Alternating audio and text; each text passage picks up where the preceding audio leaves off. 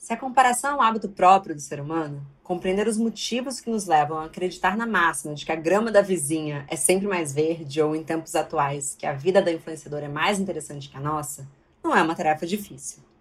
Segundo a psicóloga americana Heidi Haverson, entre outros motivos, nos comparamos porque temos a necessidade de nos mantermos informados. Então vamos lá. Uma das formas de receber informações sobre um determinado assunto é recorrendo a especialistas. A outra é olhando para as pessoas ao nosso redor, aprendendo de forma prática tudo aquilo que queremos saber. E o que todas nós, sobreviventes de 2020, sabemos é que se a comparação já era um super problema no mundo real, esse labirinto de sentimentos e busca constante por novas informações ficou ainda mais difícil de desbravar no mundo virtual. As redes são implacáveis em escancarar constantemente que alguém é mais querida, mais rica, mais atraente, mais evoluída e mais amada do que você. Pois é. Como diriam dos convidados de hoje, a internet é um buffet completo e suculento para as armadilhas da comparação. Mas como nós podemos aprender a acionar nossa peneira mental e navegar nesse oceano profundo sem perder nossa direção? É isso que vamos tentar descobrir agora, no terceiro episódio da nossa série especial com a Float. Bom dia, Óbvios! Eu sou Marcela Ceribelli, CEO e diretora criativa da Óbvios. No programa de hoje, eu converso com o psicanalista Lucas Lidke e com a historiadora, pesquisadora e comunicadora Giovanna Eliodoro.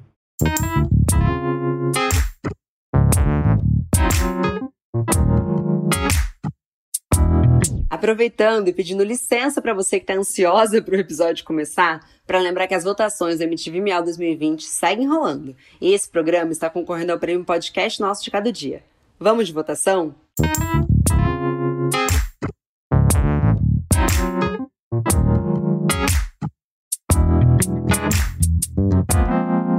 Bom dia, óbvios.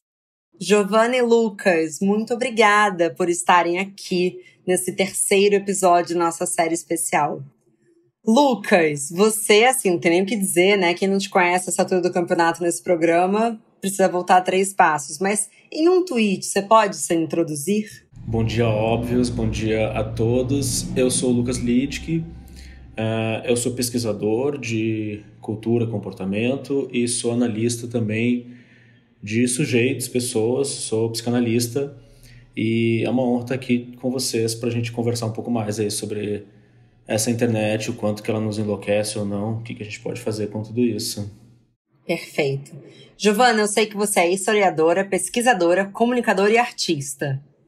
Tá certo? Quem é Giovana? Então, eu costumo dizer em um tweet que a Giovana nada mais é do que uma pessoa que se propõe a estar sempre em reconstrução, sabe? Eu gosto muito dessa ideia de me propor sempre a ser uma Giovana diferente um dia após dia. Às vezes não dá muito certo, mas a gente tenta. Mas eu sou então essa pesquisadora, me debruço muito sobre entender um pouco mais sobre determinados contextos históricos e sociais por um viés racial, étnico, de gênero. E, para além disso, também produzo conteúdo na internet, como né, nos perfis Transpreta. E sou essa pessoa aí.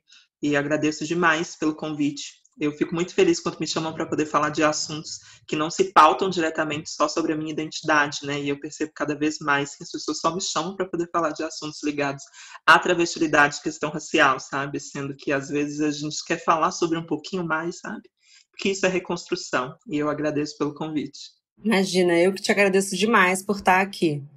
Bom, nossa pauta de hoje é a comparação na internet, mas eu queria começar do zero com o Lucas como psicanalista me dizendo: todo mundo se compara?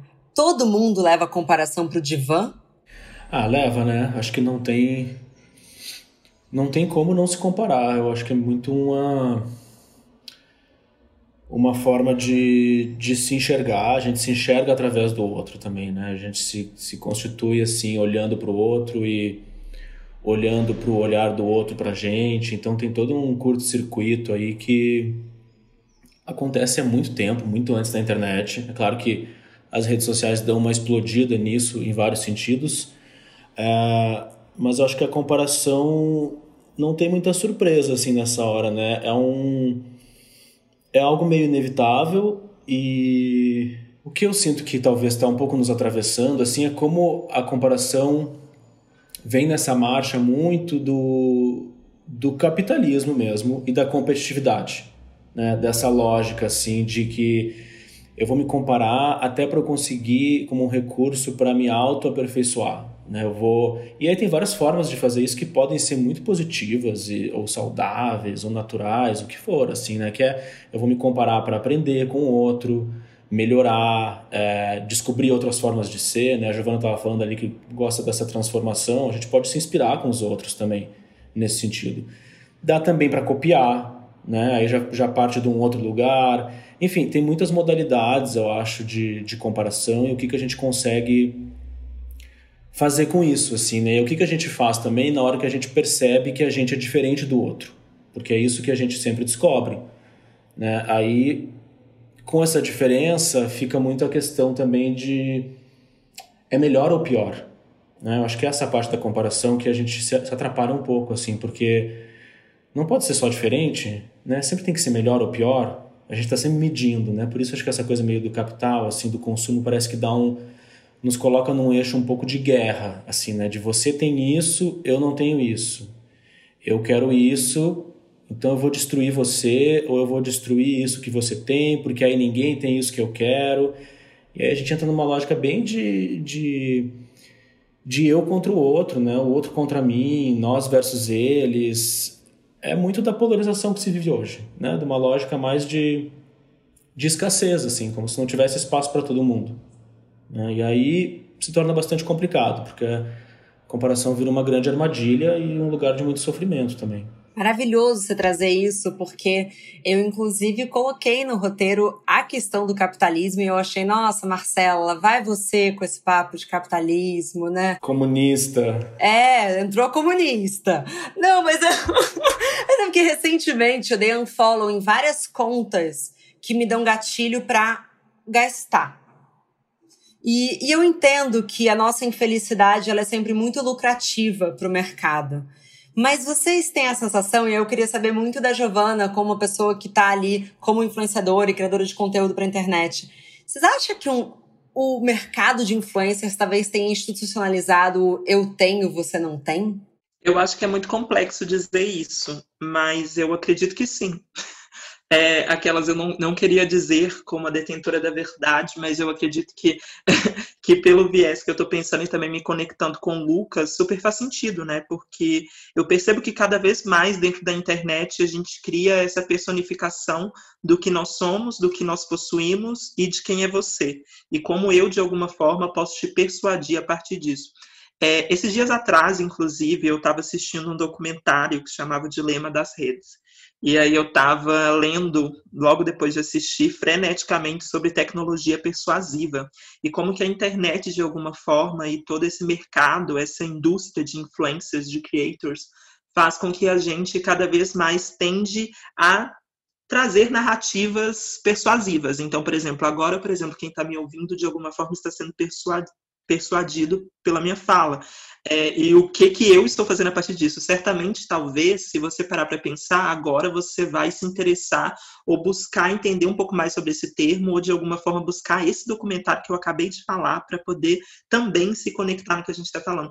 E aí a gente já começa a entender que tudo está conectado e a gente a todo momento está é, trazendo um ponto ao outro. Mas voltando para essa questão da, do, do, do mercado de influencers em si, eu percebo que existe uma questão muito tópica que é de que como que esses influencers estão entregando a verdade de fato, né? Até que momento que tudo que está sendo posto ali é a verdade absoluta e, e que essa verdade se baseia para mim, né? Eu falo isso muito também num lugar muito diferente de outros produtores de conteúdo, porque é, eu sou uma travesti negra, né, que produz conteúdo na internet. Então tem uma particularidade que a minha vivência ali na internet, ela é muito diferente das minhas e dos meus. Então, por exemplo, eu tô ali é, falando sobre esse meu look do dia maravilhoso e eu sei que muitas das minhas estão num contexto totalmente diferente, tentando entender se elas vão seguir vivas ou não, se elas vão dar conta de, né, nessa lógica toda do capitalismo, de sobreviver, de conseguir se manter e etc.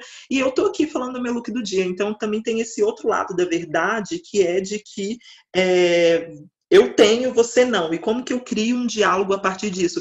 E aí eu acho que existem alguns instrumentos e elementos de, que a gente pode trazer para esse universo que pode ir para além, né? Por exemplo, eu viajo muito numas pessoas que se dizem bad influencers que são, são as pessoas que se assumem nesse lugar de má influência e, e elas trazem consigo a verdade, porque na verdade eu nem acho elas bad influencers, eu acho na verdade elas os influencers que de alguma forma eu consigo identificar mais verdade que os demais, porque elas estão ali me incentivando a algo, elas estão me persuadindo a algo e elas estão assumindo que elas estão fazendo isso e que eu estou fazendo parte daquilo e eu me interesso por aquilo. Então, assim, o, o mercado de influencers para mim e, e e os influencers para mim ele é um grande dilema assim sabe? Nesse sentido de como a gente está tá tá se conectando como a gente está se comunicando o que a gente está vendendo o que a gente está falando. E cada vez mais as marcas querem isso mesmo né? Então assim é um dilema é um dilema. Aí eu, eu, eu não sei se eu, eu acho que o, que o que eu falei pareceu um pouco confuso mas é que eu estou me sentindo aqui num divã fazendo vários devaneios. É o efeito do Lucas, eu ai, sei. Ai, ai. É, tem psicanalista na sala, a gente já fica meio assim. Não, foi super claro. Eu entendi o que você quis dizer. E eu também acho que é um dilema, porque eu respeito muito o trabalho de muitos. Então eu também não gosto de me colocar no lugar de uma crítica. Então é, é, tudo mentira, eu não gosto também desse lugar. Até porque no episódio passado a gente já chegou nessa conclusão, né? Se é uma curadoria da nossa vida que tá ali, tá todo mundo performando um pouquinho. Então, assim, seguimos em frente. Mas eu fiquei pensando, assim, é, uma das grandes é, angústias da internet é essa sensação de sucesso, né? E o próprio conceito de sucesso, ele já viria relativo à comparação? Porque o, o, sucesso, eu tenho uma ideia de que ele é meio que um pódio, mas existe um pódio, o que, que é não sucesso? Faz sentido o que eu tô falando para vocês? É, então aí acho que fica um pouco essa. Qual que é a régua também, né? Porque como medir se comparar assim, não tem uma única régua que a gente pode usar. Uh, até tem algumas coisas na tecnologia que, que são um que essa perspectiva, né? Será que a tecnologia é neutra ou não é? Né? Será que é o modo de uso ou será que tem algumas armadilhas ali que realmente colocam a gente nos todo mundo num lugar mais ou menos na mesma lama, assim, né? E a gente sabe que tem alguns dispositivos que realmente são assim. Então tem uma questão de como que a gente usa para não ficar tão preso, capturado por por todas essas esses gatilhozinhos ali que estão por ali. É, o que seria uma régua de sucesso, né? Um, um, é uma questão de perspectiva, assim, tirando algumas coisas que você pode porque até, sei lá, número de seguidores, né, o número de likes num post, muitas vezes o post que você um texto que você escreveu que teve um número super baixo de likes ou comentários foi o que mais você gostou de escrever.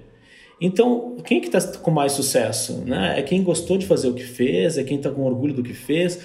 Como é que você pode medir isso? Porque tem uma questão de perspectiva, assim, também, né? E nada é bom ou ruim o tempo todo. As coisas mudam de lugar. A gente tem que mudar de lugar também. Senão fica todo mundo correndo é, atrás da mesma coisa e eu acho que esse sucesso é, é, um pouco... Ele se transforma também. De repente você tem uma, um objetivo, um sonho, você chegou lá e agora? Qual que vai ser? Né? Então é algo meio difícil de pegar, assim, também, né?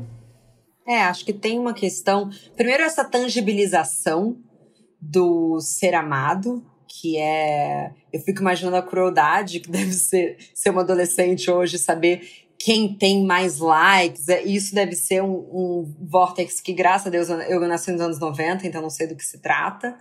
É, mas eu acho também que tem uma questão de que, assim, de fato, se a gente encarar o Instagram como um álbum, está mostrando o resultado e não um processo.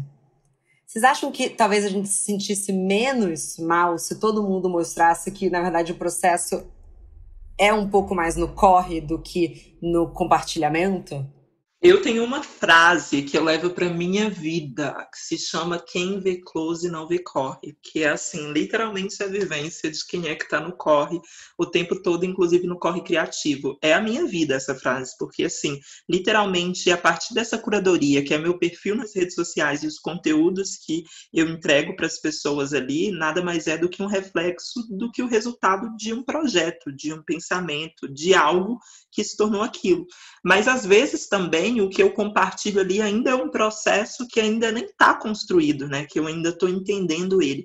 E cada vez mais também eu percebo que as pessoas estão caindo muito nesse lugar de, de colocar, às vezes, é, essa verdade impressa dentro das redes sociais de uma forma mais nua e crua. Por exemplo, é, eu consigo diferenciar quando alguém está querendo se comunicar de uma forma mais direta. Por exemplo, é, eu gravo um vídeo em que alguém, ou, ou, não, não vou falar de mim, né? Existem algumas pessoas que eu vejo na internet que gravam um vídeo lá toda maquiada e etc. Já tem uma linguagem, já tem uma narrativa, já tem um, um cenário, tudo pronto. Quando ela não está nesse cenário, eu entendi que teve um problema.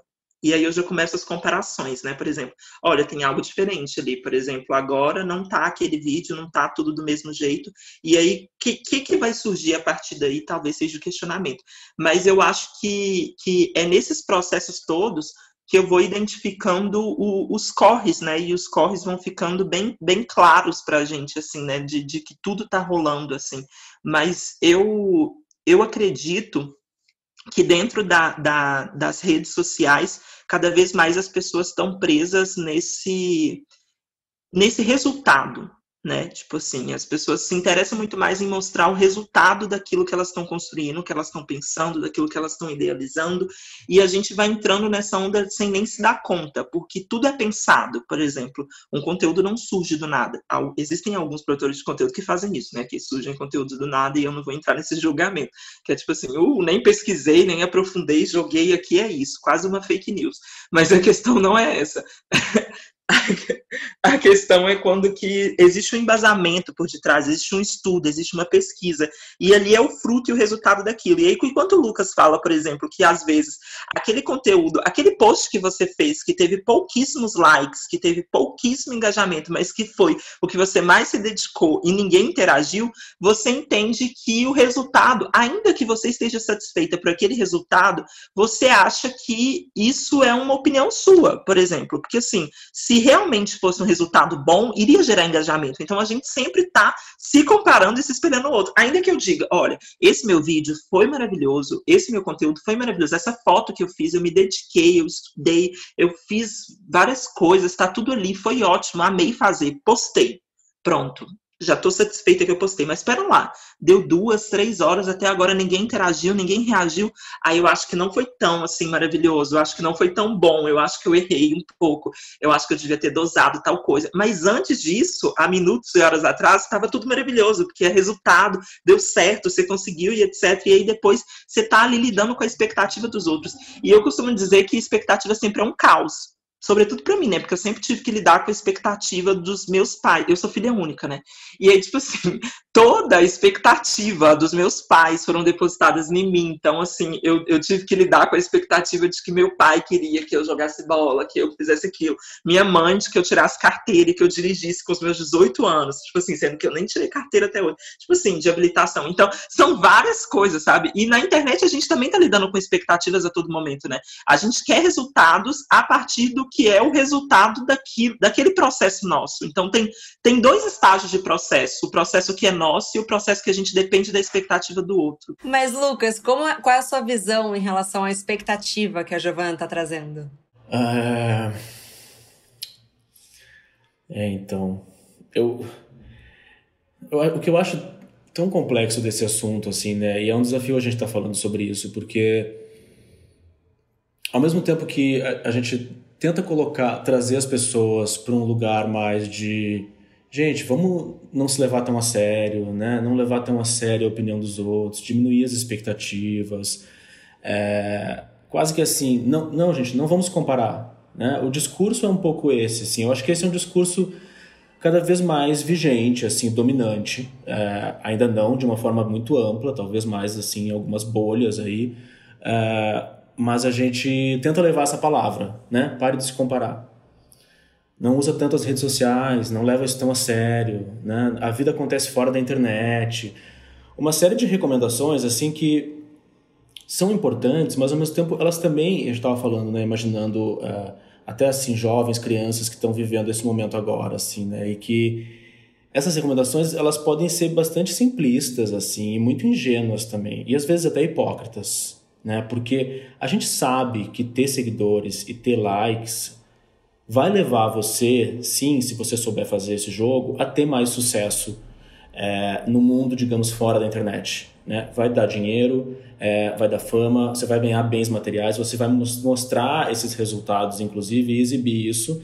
que é um pouco dessa, disso que a Giovana estava falando do produto, né? A gente mostra lá o produto, a produtificação, assim, né? É o resultado. E o resultado tem um glamour de sucesso, assim. Então, é, é claro que o valor que a gente dá para algumas coisas, uma seriedade meio exagerada, o quão sério a gente se leva, o quão a gente leva as coisas ao pé da letra, tudo isso acho que são algumas éticas que a gente está aprendendo, assim, né? Que todo mundo está aprendendo, mas a gente não pode dizer que as redes sociais são falsas, né?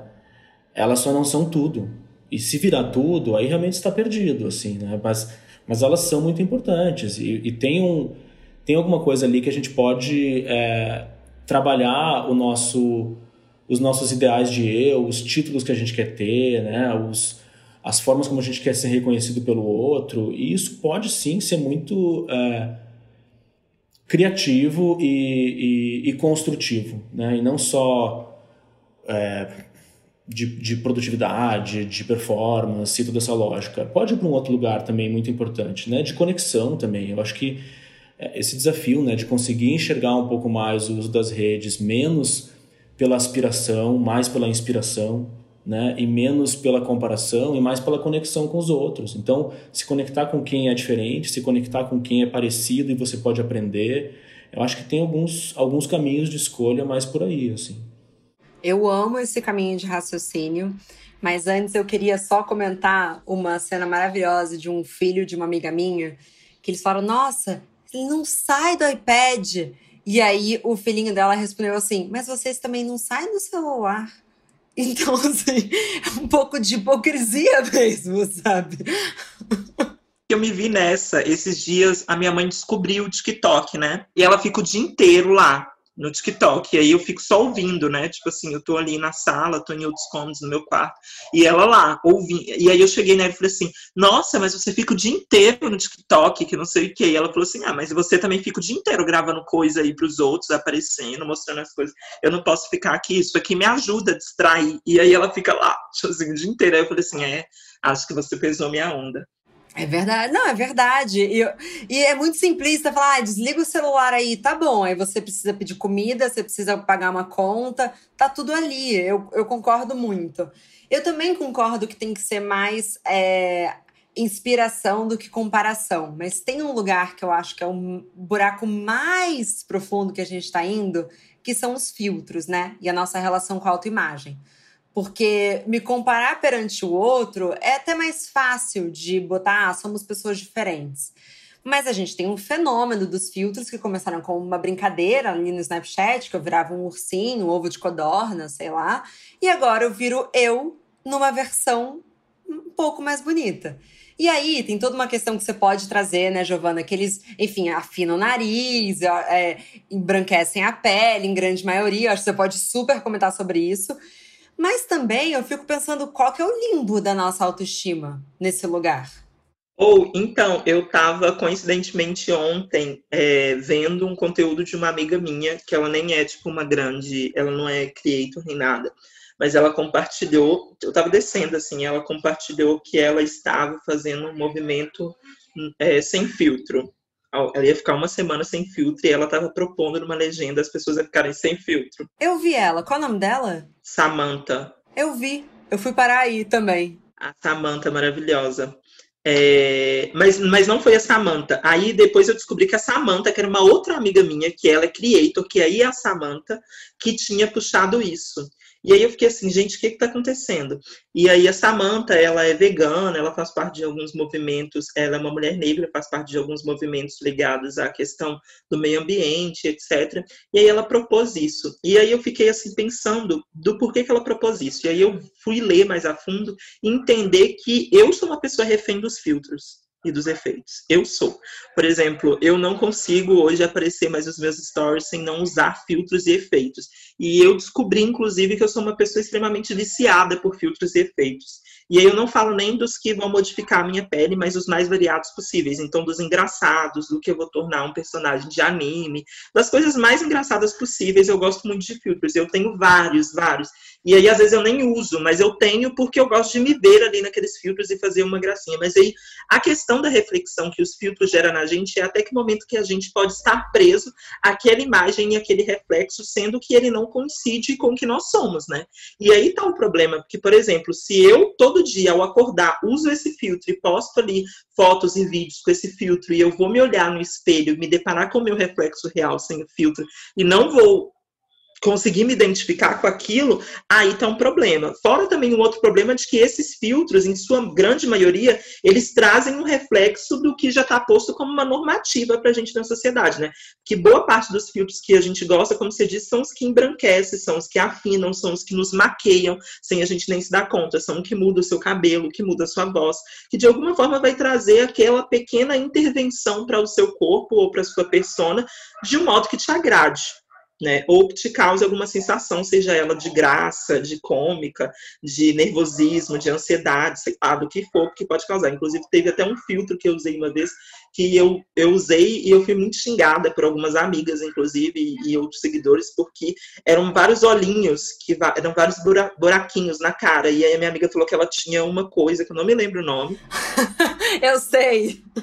Que tem da jabuticaba também, não é? Isso, que ela não podia ver vários furinhos e etc. Eu falei assim, nossa, eu só tô usando um filtro, sabe? E te causou uma mega sensação aí. E ela disse que não tava mais conseguindo ver eu falando e etc. E aí eu fiquei pensando no quanto que a gente realmente está criando um cyber-universo desses filtros e desses efeitos, e que isso, por hora, tem sim um lado positivo, mas também tem um lado negativo, né?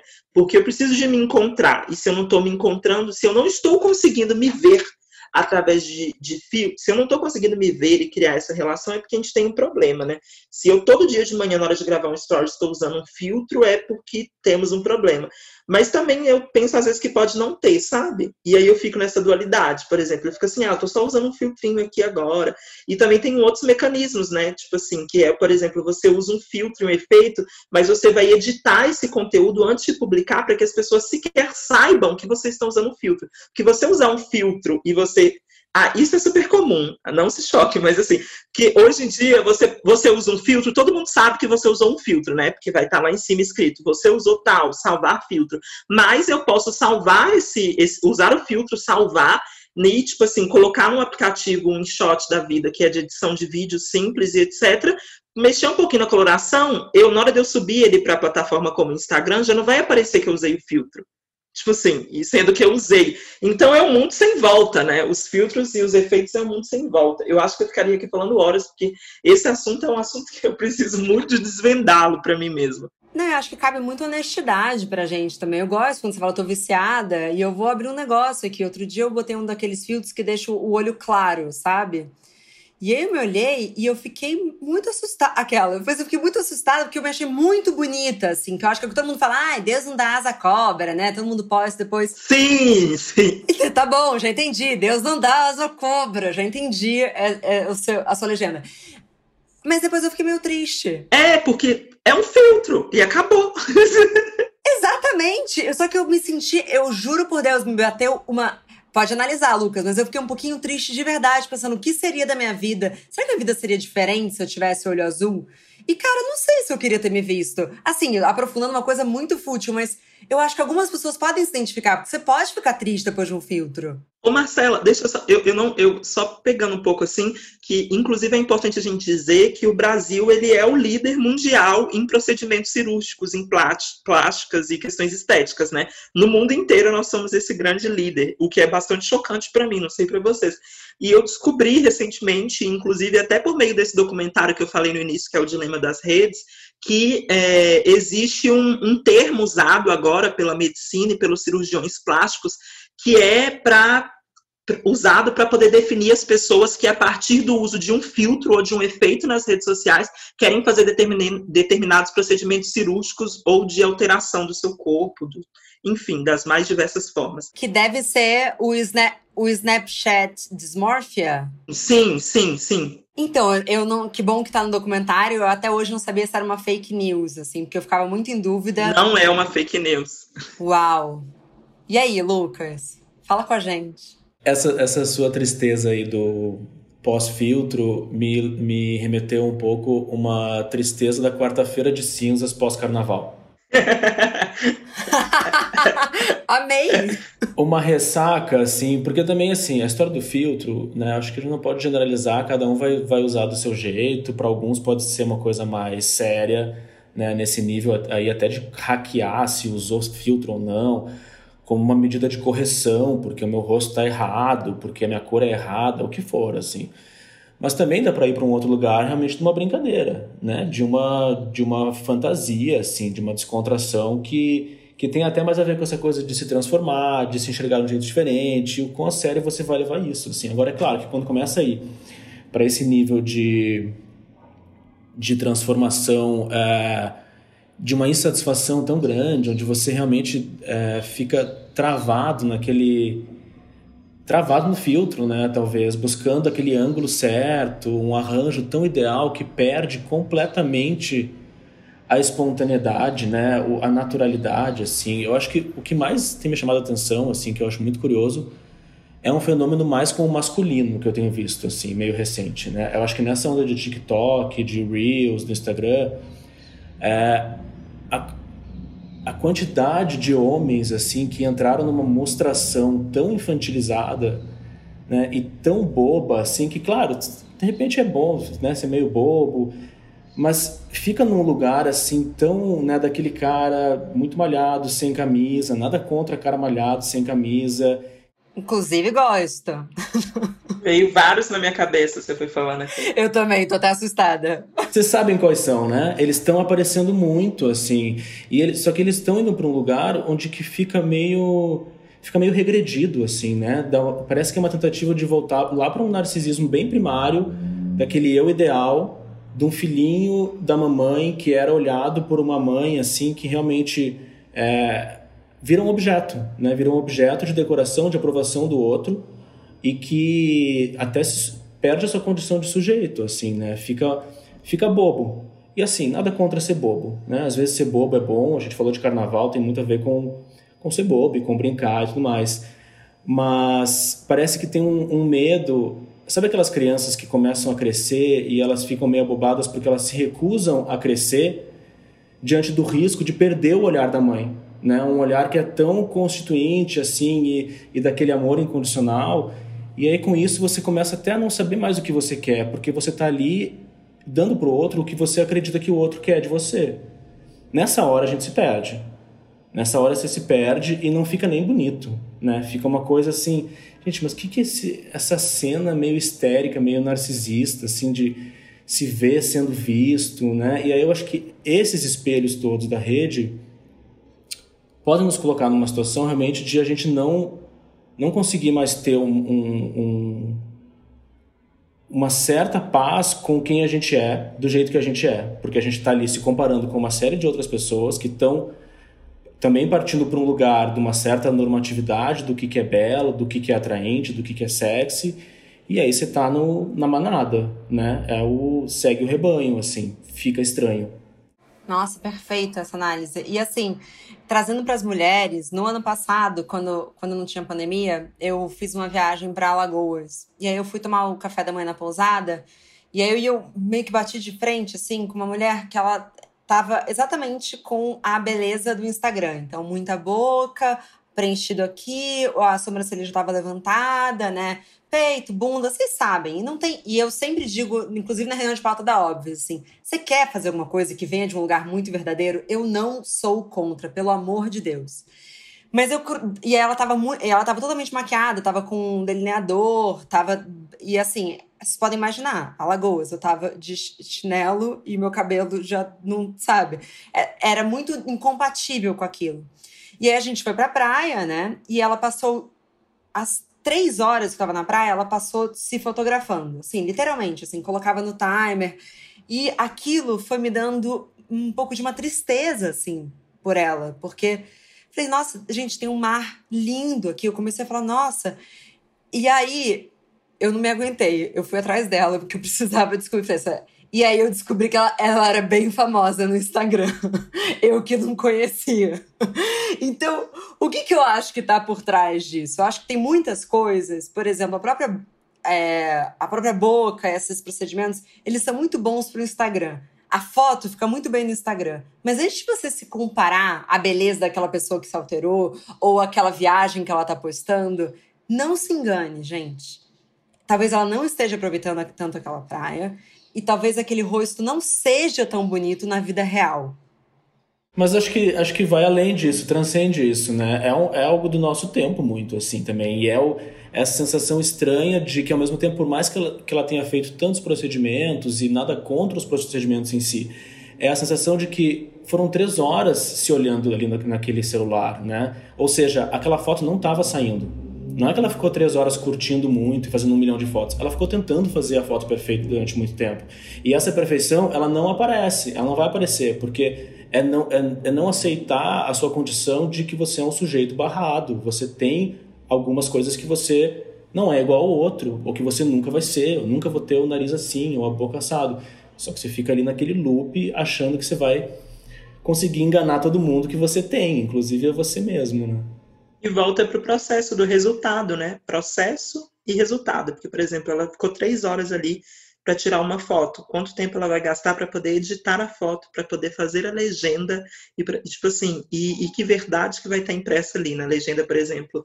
Ai, que delícia de praia, ai, que maravilhoso, ai, que tudo, ai, que badalo, ai, que batista. E aí, tipo assim, sabe? Talvez não tem nada daquilo, sabe? E fora isso, que ela ainda vai jogar uma série de, de, de, fio, de efeito ali, de coisas na cara dela, para poder chegar ainda na perfeição a partir da foto perfeita, ainda tem um outro patamar de, de processo, que é esse da perfeição no processo de edição para chegar nesse resultado que vai estar ali impresso no perfil dela. É muito engraçado também isso. Eu lembro que eu passei por uma situação parecida em Caraíba, fui para Caraíba. E Caraíba, literalmente, eu descobri que é o, o, o, destino recinto da blogueiragem, né? E eu nem sabia.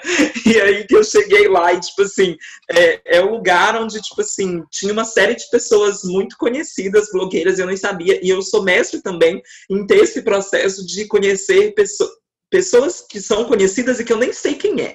Tipo assim, e que na verdade talvez nem sejam conhecidas, são conhecidas por outras bolhas, para mim elas não são.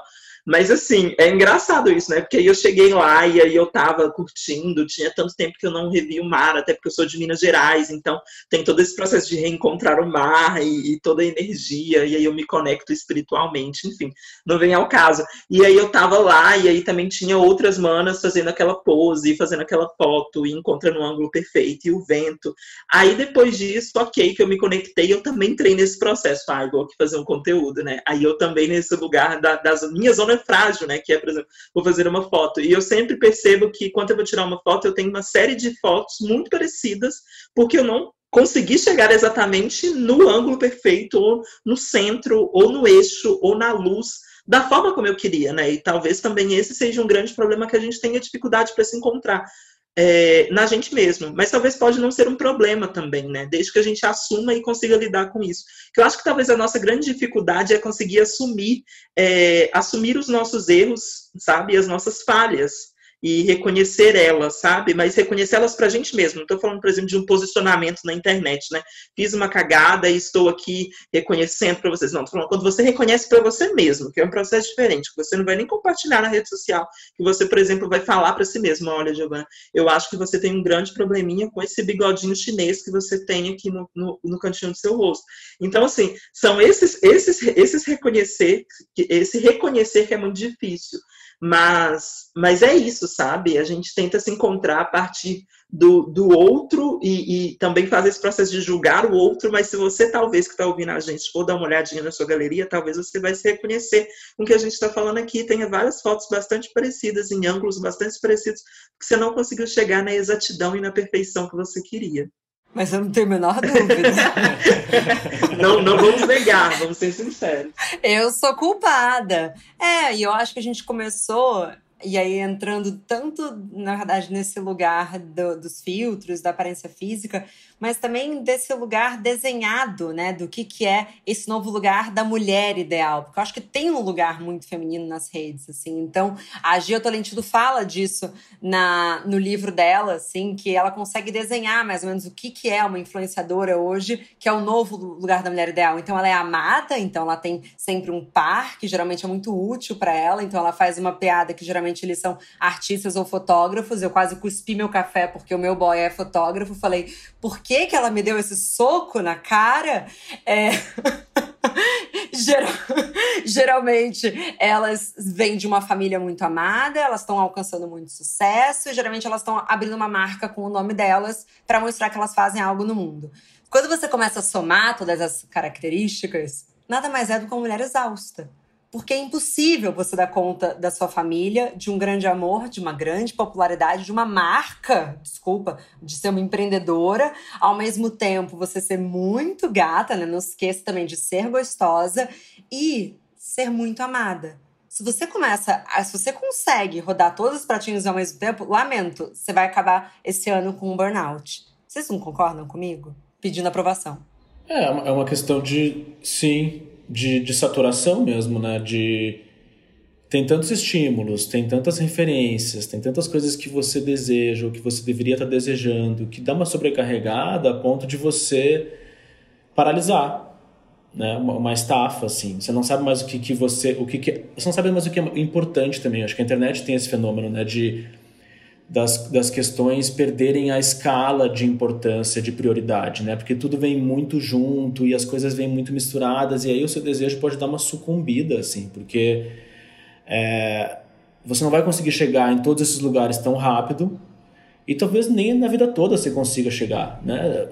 Olha com quem você está se comparando, assim. Então tem um pouco essa questão também é, vai se comparar com celebridade, vai se, sabe, é, um, é, predestinado a ficar infeliz e frustrado, assim, você, acho que aí a gente pode fazer umas escolhas também um pouco mais inteligentes e menos narcísicas até de, de pensar bem uh, com quem que a gente quer se comparar, né, e também não achar que o nosso é, que a nossa opinião, o nosso like, o nosso contato, que é tão importante, sabe, não é tão importante assim.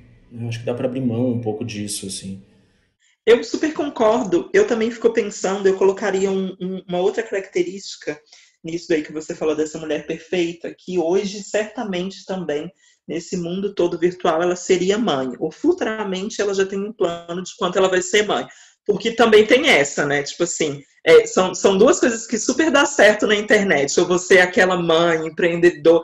Tem vá. Eu falei aí, certamente já conseguiu identificar várias na sua cabeça que, que tem esses perfis todos. Mas assim, eu também tenho uma outra questão que eu queria também não cair nesse lugar da Giovana problematizadora, hashtag militei.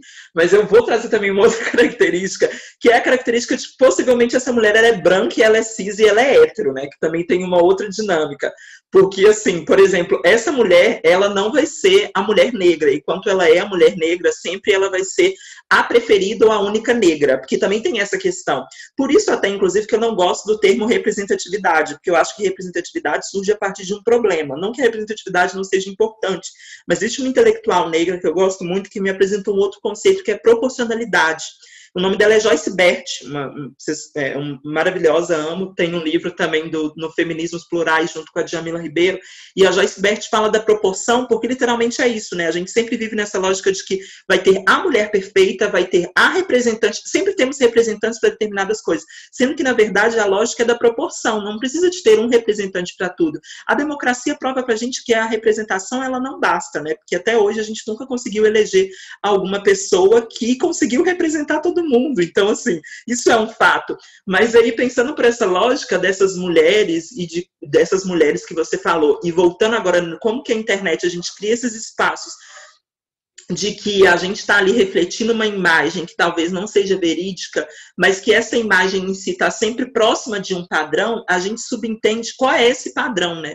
Esse padrão sempre vai estar tá nessa lógica dessas características que eu falei anteriormente, e sempre também, de alguma forma, ele vai estar tá se reconectando às características que antes foram negadas. O que, que eu estou falando com isso? Por exemplo, eu viajo muito porque eu sempre fui muito zoada por conta da minha boca. Eu lembro que meu apelido era Beisola porque eu beiço muito grande, beiço de nós todos e etc, etc. E hoje tem uma menina na minha turma que é de ensino básico e etc, que ela me chamava assim.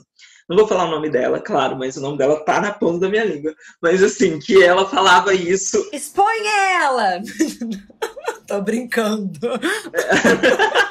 Não vou fazer a exposa de hoje, gente. Hoje não, mas em breve lá no meu Twitter vai ter para vocês, tô brincando. É, mas aí que ela me zoava horrores. E essa gata, ela fez o quê? Preenchimento labial. Ela fez, porque acompanhando na internet, eu estava revendo assim as pessoas que eu seguia de antigamente da escola, e ela fez preenchimento labial. E aí eu fiquei me, tipo assim, nossa, o que que tá acontecendo? Tipo assim, ela jogou tanto a minha boca e ela queria ter minha boca. Não, não é esse ponto que eu tô querendo chegar, tipo, ela queria ter a minha boca, porque certamente ela não queria ter a minha boca, mas ela quer de alguma forma estar associada a um determinado padrão. E uma boca próxima à minha, que é preenchida, ou um lábio maior, hoje em dia é quisto como um padrão desejado por boa parte das mulheres. Então, assim, agora ela quer, mas certamente, se a gente entender que lábios menores, mais uma vez, é o mais interessante, não é aquele lábio lá das Kardashians e etc., é claro que ela também vai querer diminuir, assim que ela também vai querer ter um, um cabelo de acordo com aquele time, com aquele tempo. E eu, como historiadora, sempre fico viajando nesses processos, né?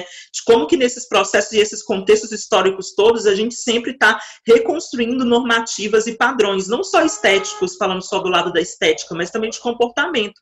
Porque, literalmente, aquele outro momento não convinha para ela ter uma boca grande. Boca grande era sinônimo de negação, era sinônimo de algo ruim.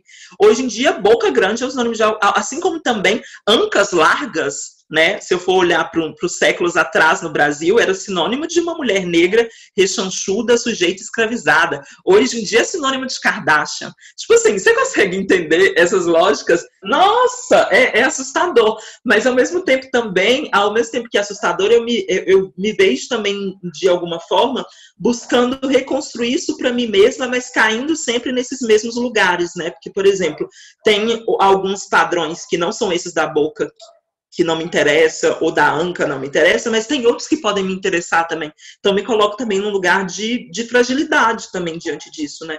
E a gente sempre está reproduzindo esses padrões de alguma forma, e, e essas lógicas da estética é, dentro da internet. Eu vou fazer uma, um, talvez uma psicanálise selvagem aqui, de a gente, já que a gente não citou o nome dela, a gente pode falar um pouquinho mais dela.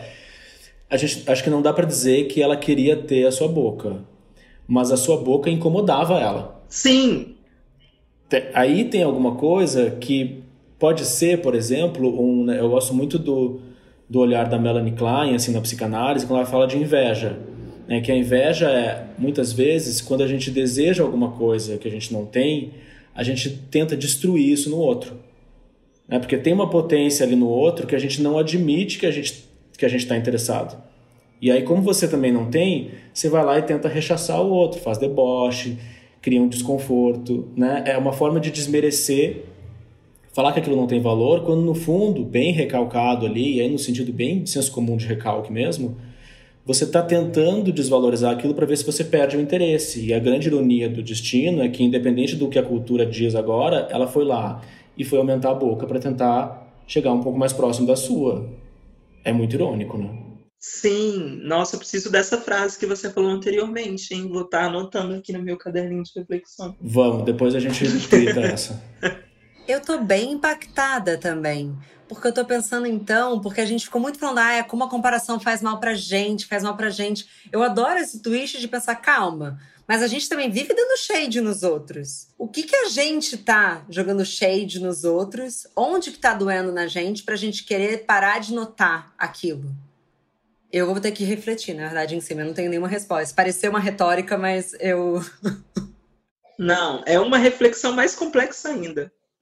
Eu acho que é bom isso também, porque a gente saiu um pouco desse quem tá fazendo certo, quem tá fazendo errado, né? Vamos dar uma humanizada assim em todo mundo. E o mais interessante é, gente, vamos aproveitar para se questionar de por que, que as pessoas estão nos afetando do jeito que elas nos afetam né? E aí conseguir olhar de volta para si, assim, seja tá fazendo certo, tá fazendo errado. E no fim também é conteúdo, gente. Não vamos misturar conteúdo com pessoas, sabe? Quando a gente pensa em internet, é, vamos dar uma separada, assim, senão a gente começa a ficar muito, muito maluco, assim, com isso. E aí vale a pena como, como oportunidade para se questionar, né? Leva para análise, pensa a respeito. É, eu sempre recomendo levar para análise. Gente, para a gente fechar o nosso papo maravilhoso, tem uma última reflexão que vem de um artigo do New York Times, que essa psicóloga disse que a comparação nem sempre é algo ruim. Porque muitas vezes, quando a gente se compara, a gente consegue enxergar, por exemplo, desigualdades. E eu queria saber muito de você, Giovana, se você acredita que o lado bom da comparação seria ela ser mais ou menos um mecanismo de reconhecimento de privilégio. Nossa, eu amei essa reflexão. Inclusive me lembrou muito de um convite que eu recebi, né? Eu falei agora de Caraíva agora há pouco e eu fui para Caraíva para poder participar de um festival é, onde que eu fui convidada para poder ministrar um talk falando sobre reconhecimento de privilégios. E eu lembro que é, eu estava falando com as pessoas sobre elas reconhecerem os seus privilégios. E como eu posso reconhecer os meus privilégios é, olhando no espelho. E eu acho que o caminho talvez não seja esse, né? Porque você reconhecer os seus privilégios não parte de você olhar para o espelho, porque você já faz isso momentaneamente durante o seu cotidiano, mas faz parte do momento em que você se encontra com o outro, né? Então, tipo, essa, é, essa dualidade, essa nuance de que você consegue olhar no espelho a partir do reflexo de uma outra pessoa. E aí, como eu posso criar esses espaços de comparação? E eu confesso que foi bastante difícil. Eu lembro que, inclusive, eu falei assim: nossa, eu achei uma ironia do destino vocês me escolherem para poder falar sobre reconhecimento de privilégios, né? Porque assim fica difícil. E aí depois eu falei assim: não, acho que super faz sentido, porque a partir do momento que eu falo sobre isso com determinadas pessoas, talvez elas vão começar a subentender quais, quais são os lugares delas e quais são as vivências delas que permeiam sobre as minhas vivências e como a gente pode criar espaços não só de comparações, como também de conexões, como o Lucas disse. Então, acho que esses comparativos, eles trazem para a gente, é, traz para a gente algumas coisas importantes, né? Traz pontos assertivos, mas que podem cair também nos pontos negativos. Então, tem essa nuance. Giovana, você é brilhante. Eu espero que muito mais pessoas te escutem. Eu tô assim, hipnotizada. Lucas, você tem algo a adicionar sobre essa pauta? Não sei o que adicionar, eu adorei também isso. Estava muito pensando sobre esse ângulo também do da escuta e do quanto né, abrir um pouco, sair do, do seu padrão ali, né, do, do, dos próximos, né, do que é parecido e que, e que com o parecido você faz essas pequenas competições assim, né, de, de até de status, né, do narcisismo da pequena diferença, ah, então eu tenho o iPhone XY e aí todos os meus outros amigos eles têm o iPhone Z10, então eu sou melhor que todo mundo. Aí de repente você descobre que tem metade de uma, né, uma galera que não tem telefone nenhum, assim. E aí você pensa, não, peraí, o que, que é essa, essa rixazinha que eu estou fazendo aqui, essa comparação medíocre que eu estou fazendo, quando eu deveria estar tá olhando para tantas outras coisas que e aí você pensa também que não tem nem como comparar uma vida com a outra, né? Que o que você pode mais fazer, ao invés de pegar algo tão da superfície, tão passageiro como um post ou um, um bem de consumo, entrar um pouco mais na escuta, um pouco mais profunda com alguém, né? De ouvir e ver o que que tem de semelhante aqui, o que que a gente é diferente, o que que a gente pode aprender um com o outro, o que, que falta para você que eu posso contribuir e o contrário, porque aí a gente começa a criar outros vínculos, né, outros laços menos competitivos assim, né, e talvez mais de menos rixa, de menos inveja, antipatia, né, e sair desse desses grupos assim, de tão tão tóxicos, né, que a gente tem, que a gente se encontra todo mundo assim. Eu acho que é meio que nesse nesse dessa forma assim. A Giovana falou muito bem, eu acho que não acrescentei o que devia. É, só para fechar, eu acho que a palavra ego, muitas vezes ela entrou com significados errados. Então fica o meu convite para quem está ouvindo entender um pouco mais o que é o nosso zazen e o que é o nosso ego. Porque a partir do momento que você começa a reconhecer quando você está agindo pelo seu ego, eu acho que a gente consegue ser pessoas bem melhores. E esse papo inteiro tem muito a ver com ego. Gente, muito obrigada ah, eu que agradeço. Obrigado a vocês. Não, sério, esses papos fazem eu pensar, juro, que eu, eu amo meu trabalho. Eu tava pensando nisso, assim, eu pensando, gente, olha que. Isso é privilégio. Isso aqui ser trabalho. Que troca foda. Obrigada demais, gente. Obrigado. Eu que agradeço, eu fiquei super feliz. E quero voltar, tá, gente? Quero voltar, não esqueçam de mim, jovem que eu vou. Alalalala, é isso, é sobre isso. Amei. E convido as pessoas também a conhecerem um pouquinho lá do, do que eu estou falando nas redes sociais. Fica aqui o convite para você poder ouvir mais minha pessoa falando. E gratidão por essa troca e por esse espaço. Sério mesmo, acho que eu vou sair daqui agora como eu saio o quê? Das minhas sessões de terapia. Na verdade, eu já estou assim, estou totalmente imersa num cosmo aqui de reflexão.